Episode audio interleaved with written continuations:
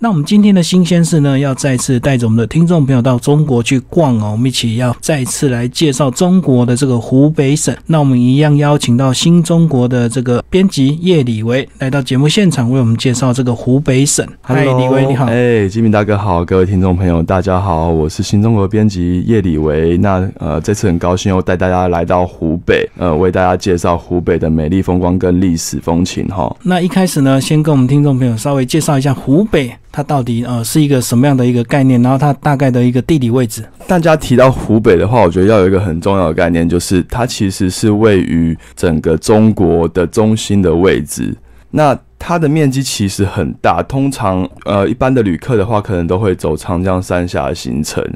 那除此之外，它还有其他的丰富的历史景点，像是大家所熟知的三国的荆州啊，就是形成三国分据的这一个的势力的这个故事，其实也是都发生是在湖北省的地方。那近来比较为人熟所熟知的就是这个时间点，可能国庆刚过啊，所谓的武昌起义也是发生在湖北省。那湖北省因为它有这样子的独特的历史的意义在。而且它位于整个中国中心位置，它连接南南北方的不同的风土民情，我觉得是个很值得大家去游览的一个地方。那它也有，当然相对除了长江三峡之外，还有神农架，最近很热门的世界遗产，还有武当山，就是金庸小说里面最常提到的这一个。道士的圣地，还有呃最近也很红的恩施大峡谷，都是在这个湖北这个地方，所以呃我很推荐大家就是跟着我们继续听下去，一起来走一段湖北的行程。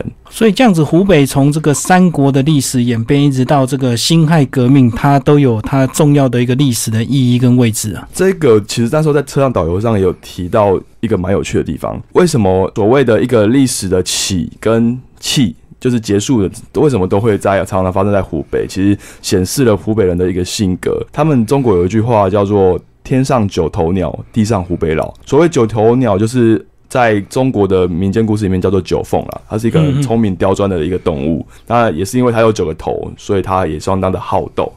那这个也反映了所谓的湖北人的个性，他们也是相当的有头脑，但是他们也相当的好斗。那所谓的武昌起义嘛，还有像是楚雄争霸，嗯嗯，对对，其实对对对对，都是发生在这一块地方，所以它就历史的这个成分来看的话，是非常非常精彩。然后湖北呢，它就位于这个长江中游，然后算是这个中国的华中地区哦。那因为它地理位置比较特殊，所以这个南来北往都常常要经过湖北，就会造成它现在是一个非常重要经济、文化以及这个旅游都算是一个非常重要的一个景点。对，尤其是在武汉的部分，武汉的话。它现在可说是中国起飞最快速的一个城市。那距离上个世纪的时候，其实它也有经历过一样的过程。那可能大家比较熟知就是洋务运动，在清末的一个张之洞。那张之洞也就是创办武汉大学。的一个一个创校者，那当初的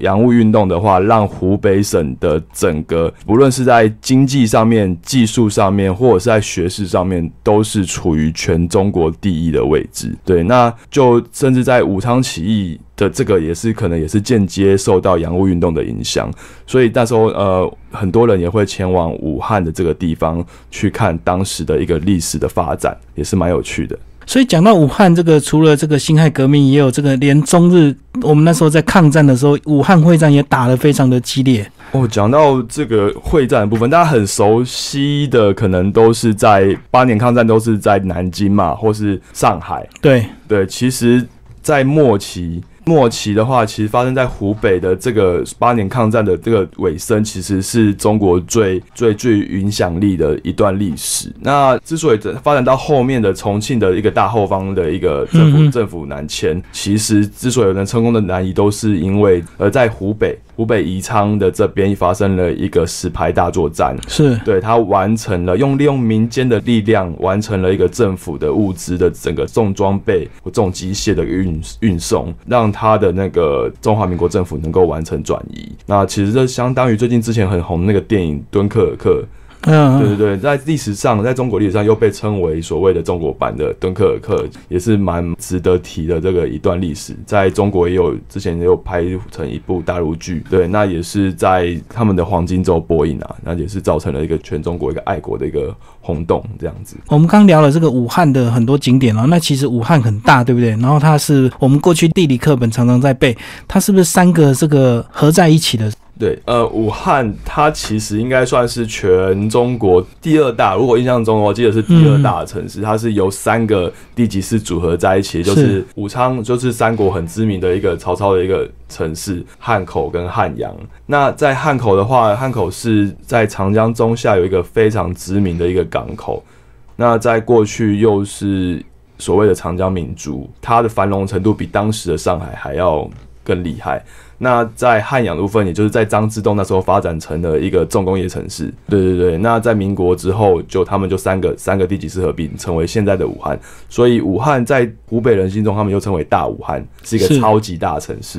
所以这样子，如果你要到湖北去玩的话，其实光是武汉它就是一个景点了。武汉它就有一套行程，然后大概五到六天左右。对武汉，光武汉的话，其实本身就可以玩到五天以上啦。甚至要细玩的话，在春季还可以去那边赏花。武汉大学樱花可以说是中国最知名的一个樱花圣地。那在那个时间，你会看到很多人那边拍婚纱，或者情侣在那边晒闪光。其实整个樱花树下那种感觉，我觉得不输东京。在东湖的地这个地方，还有一个世界第三大的樱花园，对，它有呃三万棵的樱花树。那在呃时间的到的时候，春季的时间。时刻到的时候，它其实就像是下了樱花雪，满地不夸张，真的遍地的一个粉樱啊！而且它的花期长达三个月，应该也是全世界第一。然后听说在武汉里面那个东湖就很大，对不对？比西湖还大。对，东湖的大小大概是西湖的三倍。西湖不是讲内湖那个西湖，我说的是在杭州的西湖，杭州的这个西湖。对，那它的大小甚至就是被称为中国最大的城中湖。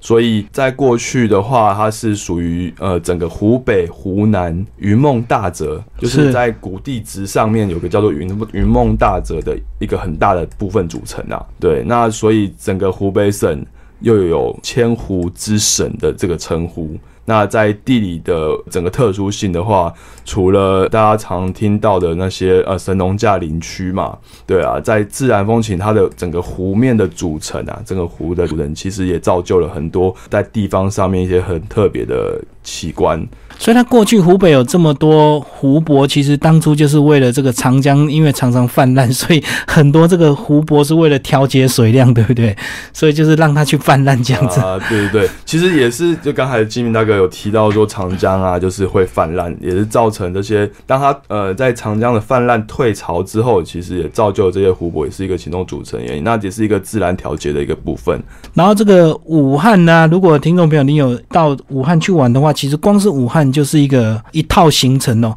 然后除了我们刚刚介绍这个很东湖啊，这个很漂亮之外，另外呢，其实还有个非常有名的江南三大名楼，要帮我们介绍一下。刚才提到黄鹤楼，其实大家最熟悉应该就是在《唐诗三百首》里面“故人西辞黄鹤楼，烟花三月下扬州”。嗯，对对对，那这首诗其实当初是李白就是写给孟浩然他们。在黄鹤楼相遇的这一段场景啊，像是“孤帆远影碧空尽”嘛，呃，“唯见长江天际流”这一段，其实在现在的黄鹤楼也是可以看得到哦。对，那在黄鹤楼，它其实是整个它的地理位置，因为是位在武汉的一个高处，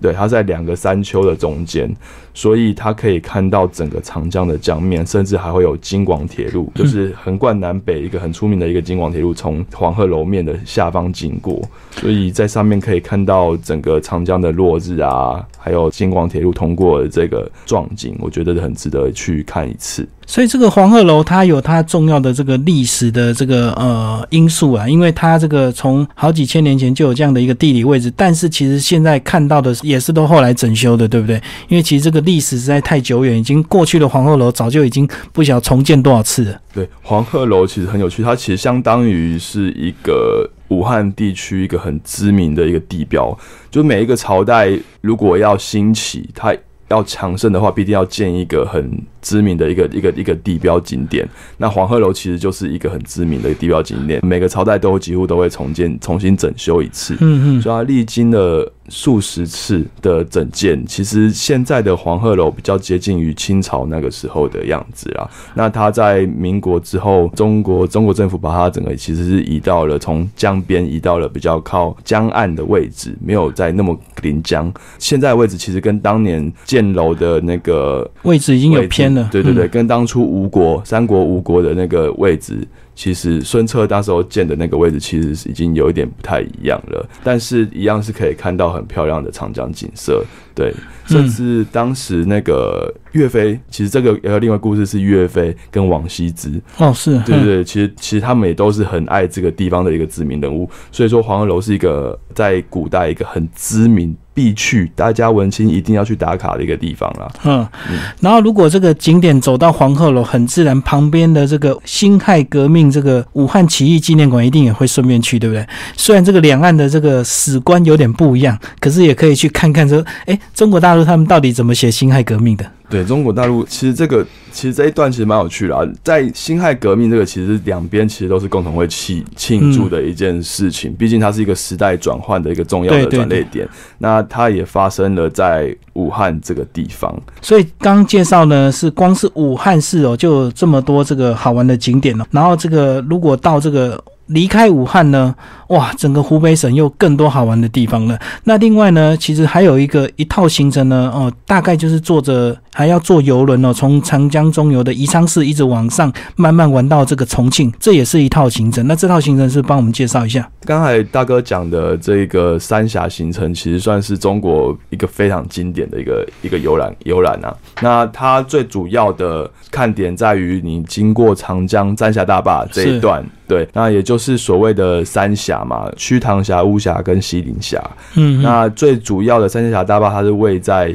宜昌这个地方。对，宜昌过去的历史，呃，也是跟大家顺便介绍一下。其实宜昌这边有三个很重要的点，分别就是屈原嘛，屈原他是跟王昭君，就是西汉的王昭君，其实他都是所谓的宜昌这边秭归县的人。对对对，那对于当地一个宜昌人而言，也是一个很非常重要的一个所谓历史的一个怀念的一个。一个一个看点，对，那还有另外一个就是所谓知音，就是子伯牙跟子期，所以那这个三个人物也是代表所谓中国的一个精神的一些一些所谓的。呃，历史精神的一个人物就对了。那在沿路上，可能导游都会跟我们讲到这些故事，那这边我就不用不会再跟大家就是细说。那呃，另外的话就是走到三峡大坝、葛洲坝这一块，它其实是贯穿了一个沙，应该说是一个像是半岛一样，嗯嗯，一个一个小的突出的一个岛面的直接贯穿，贯穿了长江两一个一个最大的险湾，对，形成了一个大坝的工程。那主要是呃要制止每年，虽然前面有提到这个江面的泛滥，对，然后让下游中下游能够就是节省更多的每年经过泛滥之后的一些经济的损失，对，因为他们重建其实都要花费很多时间，每年每年每年这样子。那这个大坝大概花了二十年的时间，是，然后如果是这样的一个行程呢，一般大概都是八九天左右嘛，哈，然后在船上大概就会待四五天，然后就是从宜昌这样慢慢往上游走，然后呢就可以感受到这个船怎么逆流而上，这个大坝那个水闸门这样子关起来再放水，然后船 一段一段往上游这样子开，对它其实它那个呃，大家有有听过巴拿马运河？嗯嗯，对对对，其实呃，在亚洲能体会到这种感觉，就是船会随着江面抬升到十几层楼高的这种感觉，是只有在这边才会有。那它费时其实蛮久，大概需要七个小时，但是非常壮观。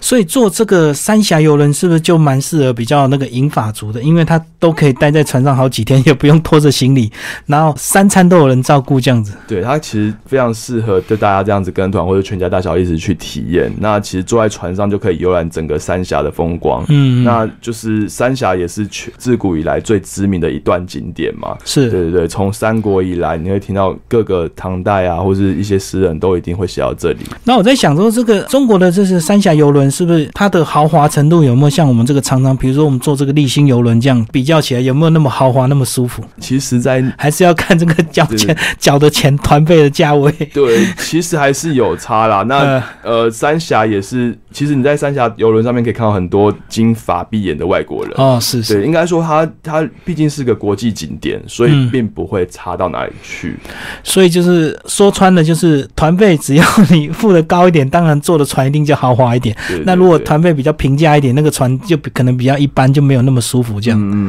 嗯，就是除了去看哦，我觉得其实最重要一点是在那边可以看到江面的一个很广很宽的一个一个一个震撼。然后在三峡部分，它其实有个地方你可以看到长江中游跟上游的那个水流湍急的一个聚集处，在石牌这个地方，就刚才前面有提到敦刻尔克，是是是，对对的那个地方。那呃呃，因为是位在西陵峡这个部分，那边也有所谓的那个三峡人家的一个景点，是一个土家族。嗯，对，土家族是属于他们中国的少数民族少数民族的一个分支。然后它是自治区嘛，对不对？它在往下游的地方会到恩施自治区这个地方。那三峡这边是属于土家人最早一个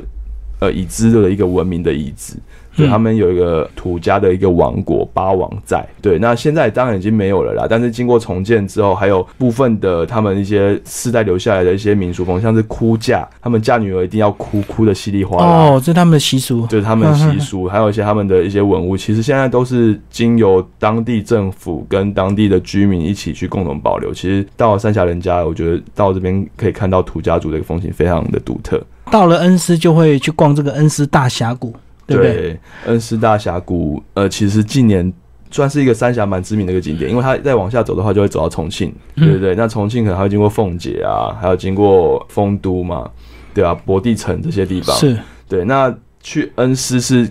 它的景观，其实跟刚才提到那些历史景点是完全的不一样，它是一个完全自然，几乎没有人为开垦的一个一个一个净土。对我觉得是一个人间净土，然后它拥有。呃，像是美国的那个优胜美地那样子的景观，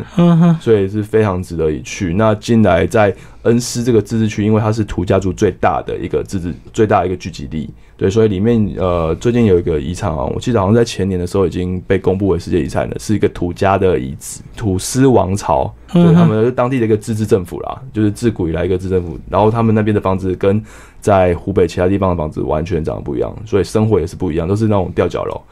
就是那种下面。都是呃，可能养牲畜的吧。对对对，把房子架高，嗯，的一个特殊的一个景观，我觉得那也是蛮值得一看。那我们刚刚呢，已经介绍完这个武汉的景点，以及这个长江三峡宜昌市的一些景点哦。那接下来另外还有一套行程呢，大概都是八天左右，然后就是以这个神农架以及武当山为主的一个景点。那是也来帮我们介绍一下。看，先来介绍武当山哈。武当山大家都对它非常的了解，武当张三丰，然后是不是真的每次去逛，是不是有游客就会问说张三丰到底在哪里？这样，其实张三丰在哪里这个问题，从明朝吵到现在，对，就连明成祖那个时候都在找张三丰这个人。那其实因为这个关系。现在的武当山上面的这些建筑都是由明成祖那时候留下来的，是因为他那个时候他呃要找这个人，所以他也很遵从道教，就张三丰创了这个教派，于是在上面盖了上千栋的一个道观。然后到现在还是不知道到底有没有真的有这个人，还是只是传说，是不是？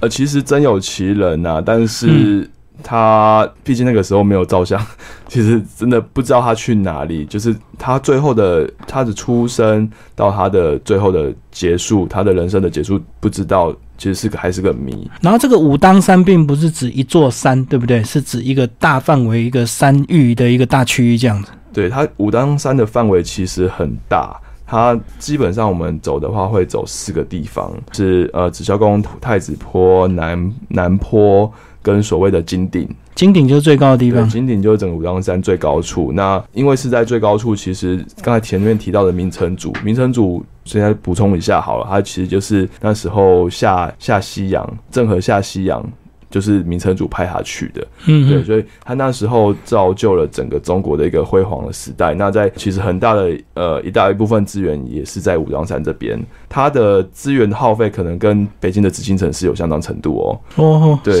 所以在金顶的上面这一块，它盖了一座也是叫紫禁城，可是那个金是金金子的金，金色的金，金色的嗯金，对对对。那据说是所谓呃北京紫禁城的原型，对，嗯他在这边先盖了一座给所谓的宣武大帝，对真武大帝。他们可以在这边盖一个仙宫，对了。然后整个武当山是都一天走完吗？还是要分两天？武当山如果真的要走完的话，我想可能会需要到三天两夜，但嗯是像是一般的行程，大概会在那边住一晚，两天一夜差不多。然后就是住武当山上的住宿，这对，武当山上面，呃，他们有一个所谓的宾馆啊，就是是当地的，我觉得在中国的内地里面，应该就算是四星级的水准，其实还不错。对，那在用餐的话，我觉得蛮有特色的是，他们那边的素菜开发的非常的厉害，就是你会看到，吃素的菜，对对对，吃素的菜。那一般我们台湾可能会吃素鸡啊。速度嘛，这些在他们都是小 case 啊，他们会有那种做的所谓的素鱼，嗯，对，就是整个鱼的形状的一个呃，会有真的还有鱼的味道哦，但是它其实都是用素的这样子，然后或是用豆腐做出了很多种造型的菜，我觉得中菜里面一个蛮特别的一个特色。那会演变成这样，是不是那个这个道家的这个修炼的人，他们吃素的关系，才会演变成这么厉害的这个呃素料理这样？对对对，这个这个其实几乎是每一个去武当山的人都会推荐必尝的一个一个素料理啦。那它也当然因应的观光客的要求，其实它也做了很多的变化跟调整，我觉得一定可以去尝一尝。然后现在其实中国大陆很多这个山上其实都已经有缆车了，所以现在不像过去这么辛苦，呃，要自己爬或者是要找人帮你扛轿子这样，所以到金顶一样是有缆车坐上去嘛。对，像我们这一次走的这个大概两天一夜的行程，通常都是在宾馆住一晚，隔天早上直接冲金顶。那金顶的话，我建议都是在早点的早一点的时候去，大概十点之前人潮最少，不然你搭缆车上去也要等，然后下来也要等。对下来也要等，而且金顶它就是一条路，全部的石头都是由中国的沿海沿海运到。运到湖北这个中国中心的这个地方的武当山上，用人力哦，在明朝那时候运上来的这些石材，那个那个楼梯，你要这样子一步一步走上去。其实对于呃年纪比较大的人，可能会比较辛苦一点。那甚至还是趁早一点，早一点的时候人比较少的时候，会走起来比较轻松。因为它碍于这个地形的关系，它也没有办法把这个楼梯盖得很大，对不对？对，所以已经是小小一条小山径都是比较小的，而且因为刚才提到里面，它其实有盖了很多道观啊，甚至有一些所谓皇家的建筑。对，嗯，因为它的它的规格就是比照紫禁城，所以它在里面的一些很有特色的一个地方，它里面道观或是一些礼拜的地方、诵经的地方，其实都有很多处，所以走上去的时候其实也蛮花时间的。对，那如果在人多的时候，其实那边不太好走。那我在想，这个武当山因为这个有这个武侠的这个因素，所以他卖的一些周遭的一些纪念品，是不是都是这个武功相关的一个纪念品啊？蛮有趣的是，那边卖很多的木剑啊，嗯，对，那是道家的一个很重要的桃木剑一个一个一个标志，文化的标志啊。是对，那因为也因为它那边是中国最大的一个内功的基内家拳嘛，内功的一个基地，道家基地，所以他在那边呃衍生出了很多的相关纪念品，其实跟武侠有这么一点点接近啊，但是我觉得。它更多了一些神秘的感觉，对，因为其实通常一般的道士，你其实在上面看不太到的，是是是。对你，通常他们他们他们就是看到人，他们就会走掉躲起来，其实还蛮神秘的。那我刚才前面其实要讲一下那个上面讲到金顶的这一块，金顶的话，其实你上去的话，大概我我推估上面整个金顶可能只能容纳大概可能五十人不到，就是那一块平台这样子。它平台很小，所以金顶就是因为是就是在所谓的山顶的最的基点上面盖盖了一个黄金嗯黄金做的宫殿哦、嗯嗯，对对对，那个也是由人力在明朝那个时候运上去的。对他们有发展出一个很厉害的一个呃鎏金，让这个金块能够让整个金店能够历久不化，嗯，甚至被遭受雷击的时候，它也有能自动的，它能把那个电流整个导到地上。所以据说在那个金店里面，山顶这个金店里面那个烛火已经烧了四百多年了。对没有灭没有没有灭过。其实它蛮，我觉得我觉得蛮不可思议的。你一定要亲眼去见过那个整个金黄色的一个小庙，然后应该说它是一个小庙的感觉，对你才能见识到那个武当山厉害的这个震撼。然后武当山再往南走一点呢，就到了这个更有名的这个景点哦，这个三冠王这个神农架。那神农架这个三冠王，先帮我们介绍一下，到底是哪三冠？三冠其实真的名不虚传，它就是除了最近呃大家炒的沸沸扬扬的世界遗产，还有所谓的世界地质公园。还有所谓的自然跟呃生态宝库的这一个名称，所以就刚才像吉明大哥说的，这个三冠王其实确有其事。嗯，那现在的神农架，因为最近呃可以说是最近这近几年，中国他们内地旅客最常自驾游的一个景点，因为它是由整个林区独立成一个行政的行政区块，那他们里面的人口很少，大概全部的开车的话。大概要我我预估预估，我们那时候只开了一段，就花了三百多公里。哦，是对，只有一段哦，它大概会走南面跟呃南侧跟北侧，对对对，那呃一般像我们这样子走就花了三天两夜，其实它很大那。它最特别的地方是它高低落差大概会有两千多公尺，所以它在一天内可以历经四季的不同的气候，而且会有四季的不同的植被，就是所谓的地形的风貌。那时候我们去的时间大概是秋末，是可以看到整片。我觉得那种景色，一个可能只有在加拿大看到整片的那种变色的夜幕，它那个是非常非常壮观的，红色、绿色、黄色、橙色一整片，眼里面就是一整片的那种。秋天的气息，我觉得非常厉害。对，它平均海拔是一千七百公尺，然后这个最高是三千一百多，对，三千一百多，蛮接近我们台湾这个高山的一个高度啊。对，然后算是高低落差蛮大的，对不对？然后这个神农架其实还有一个这个很特别，听众朋友不知道有没有听说过神农架出现野人呢？这个传说，这个到现在没有人，但有人拍到，可是没有人真实看到野人到底长什么样子。对，大家呃，其实那个大概有点像是我小，我记得我那是我小时候的神话了，就是其实大家。电视上蛮常在吵，就当初中国刚开放的时候，其实其实一直在吵这件事情。到最近真的真的证实了，真的所谓这个野人，可能就当初呃人类可能少的一个进化的一个拼图。嗯，对对对。那它的形状其实有点接近所谓的智人跟现代人之间，对，就是比过去的那个北京猿人再更进步的一个一个人种。对，那比较实地的证据是那时候在。呃，他们那边接近山顶的地方，我记得有发现野人的头皮，嗯嗯，对，就是野人的头皮，就是不像一般人的头皮一样，就是他的头相对比较大，对，然后甚至还有发现过头骨跟一些所谓在那边生存生存的遗迹，可能毛发或是粪便之类的，对对对，其实蛮特别的。当然不只是野人的传说啦，我觉得最特别的是你可以到上面，呃，它的山顶。去看到整个华中地区最高处往下看的一整片的整个神农架的整个整个状态，对，那还有比较特别是它有一些像是。呃，奇岩怪石是对，人家说神农架最特别的地方在于它拥有张家界跟九寨沟这样子的奇特景观呢。呃，奇峰、奇石、瀑布啊，甚至那种呃呃水流穿过熔岩的那种整个溶洞，其实在在神农架这个地方都看得到。那它之所以如此的地质的资源丰富，还有它的优美，甚至呃曾经就是有很多的皇帝也曾流放到这边。毕竟皇帝他不是随便能够流放到边疆去。对。对对对，那他们因为这个地方神农架是在华中地区离离中原最接近的地方，所以他们也是相对比较接近中原的地方，所以把它流放到这边。那在过去也增添了一些蛮有趣的历史啊，甚至就是大家听过唐中宗李显，可能有人看武媚娘，当初就是被罢黜到这边，又被人家从这边。迎回长安继位这样子，所以这个流放也不能够真的流放太偏僻，因为以免这个控管不到，到时候有可能又反叛回来这样子。所以这个呃离这个呃首都比较近的地方，就是神农架是一个很好的选择这样子。对，然后又看管方便。没错没错。好，那那个谈完这个武当山跟神农架之后呢，再往这个呃东边走一点呢，就到了一个这个历史文化的一个名城哦，叫襄阳市。那襄阳市就从三国就我们就常常听到这个襄阳。对，襄阳这个地方很很奇特，那它可以说是整个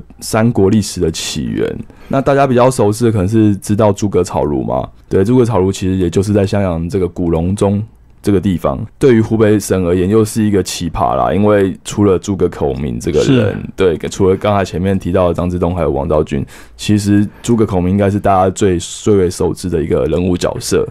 对，那在古隆中这个地方，我们可以在那边看到的，除了过去三顾茅庐的这一个这个这段路，也是当初刘关张三人走过的这段路之外，你可以可以看到呃草庐现在的一个重建的遗址啦。对，那最特别的是，如果时间对的话，你赶上了那当地的一个草庐秀，对，是可以看到当初刘关张三人这个三顾茅庐的过程，还有呃。就是诸葛亮出师对出山的这一段故事。那整个剧场因为是呃移动式的，它会跟着整个故事剧情去做旋转。对，在中国这个地方也算是一个蛮蛮先进的一个声光技术。对，我觉得有机会到了隆中襄阳这个地方可以去看一下。那比较特别的地方还有另外的是，最近陈凯歌导演拍了一部跨国巨作，对《妖猫传》，《妖猫传》也是在襄阳这个地方。对，那他在这边盖了一个呃，完全仿照当年长安长安城，也就是现在的西安。对长安城的一个一个等比的一个大城啊，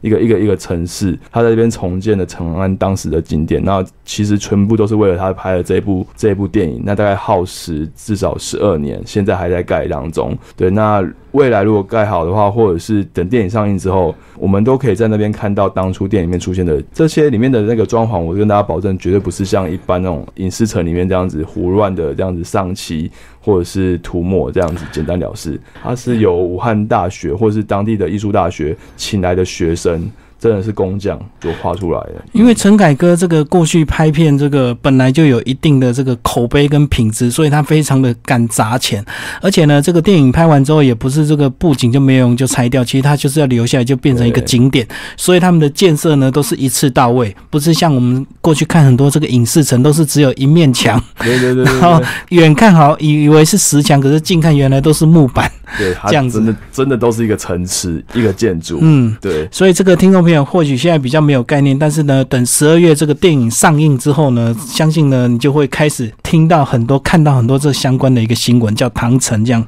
对，叫唐城。然后《要猫传》的话，也是呃由中日两地合作，然后请到甚至阿布宽，大家不要知道阿布宽也是也是在担之中担任重要的角色。那我们这边就不透露剧情，接等上映之后大家再去看。接下来这个湖北的美食也要帮我们介绍一下，湖北有没有一些比较特色？因为我们像我们过去介绍这个重庆，大家都知道重庆都喜欢吃麻辣锅。那湖北省到底有没有一些代表的食物？湖北省这边其实我必须要跟大家说一下，上一次说重庆其实没有很辣。我真的觉得最辣的还是在所谓的两湖地区，湖北跟湖南。哦，湖南是真的，湖南真的是中国第一辣，这是他们自己民众票选是第一名。那其实湖北真的也相去不远啊。我当时看排名的时候，好像也排到第五。对对对，那算是非常厉害。他们之前清看过清朝的一个史料有记载说，他们就连汤都一定要加辣。所谓的四川不怕辣，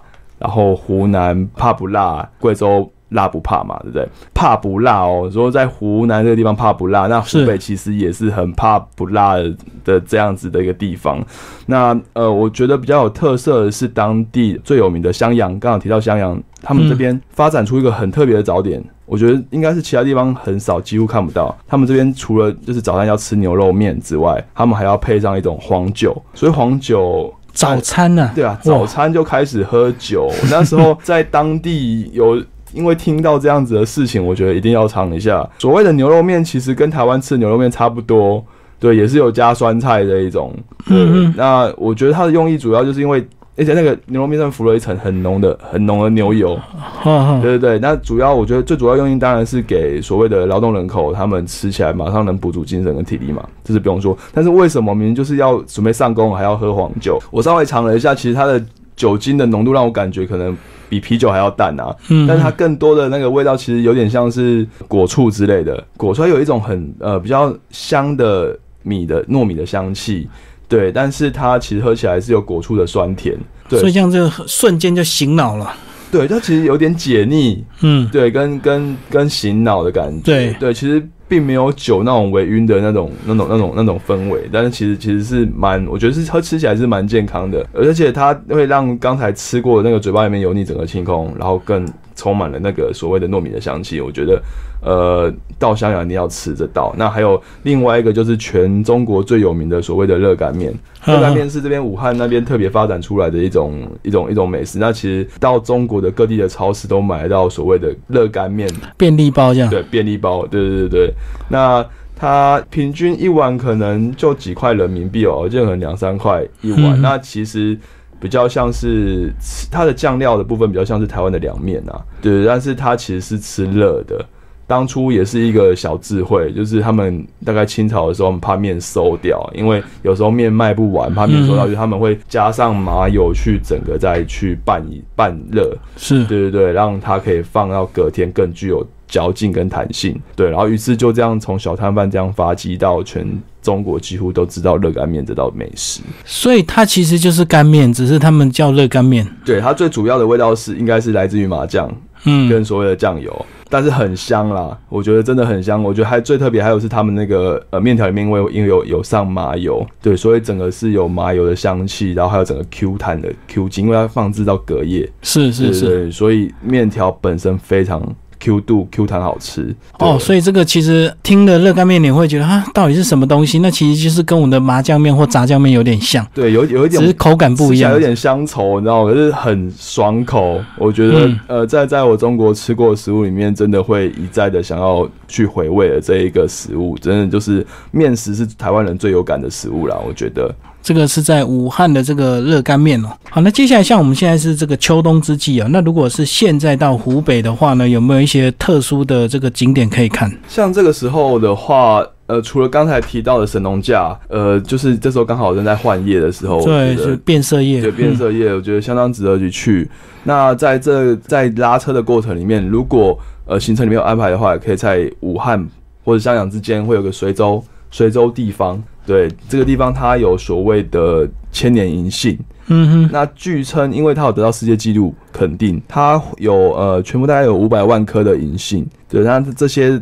银杏的历史，甚至可以最早可以追溯到追溯到西周。哦，就等于是银杏林，就对。对，银杏它叫银杏谷，随州银杏谷。对，那其实你到当地如果去问人，应该大家都会跟你推荐要去看这个银杏，因为它是金氏世界纪录肯定的。那在过去西周那个时候，因为呃他们每三十户就要种一棵银杏，对，所以在这个就是特地这个地方哦，对，每三十户就要种一颗银杏，所以它其实银杏是。用来作为几家几家人家这样的一个单位来记的，所以这样子从三千年以前到现在，当做计算单位就对。对对对对对，最后到现在已经发展到五百万棵，其实是相当厉害。到去的时候，你可以看到就是一片金黄的树海啊，对吧？那我觉得很不可思议。跟你可能在东京看到是很整齐的行道树的那种银杏的感觉，甚至银杏叶落下那种浪漫的秋天氛围，而在这边就是一整片。一整片真的是吓死人的金黄色，我觉得不可思议。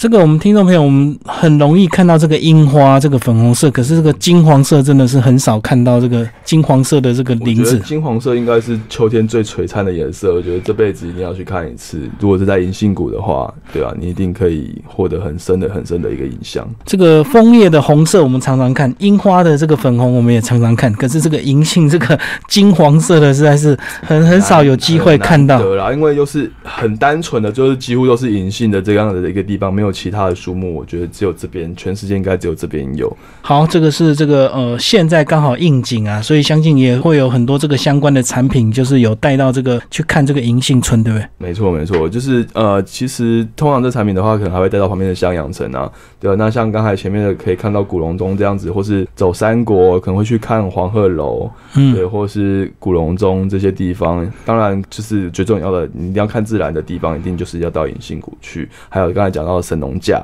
对，那如果你要看神秘一点的话，或许可以到武当山上面看那个金顶。对，那它呃金顶上面当然不只是看这个整个紫禁城，对，它其实上面有两千多栋的那个紫禁，像是北京紫禁城那样红色的那样建筑。整个我那时候看到空拍影片非常壮观，我觉得是对。如果天气好的话，是整个可以在看到对岸的山上，在金顶上面看到对岸山上南坡的这个地方的这一整片红色的墙。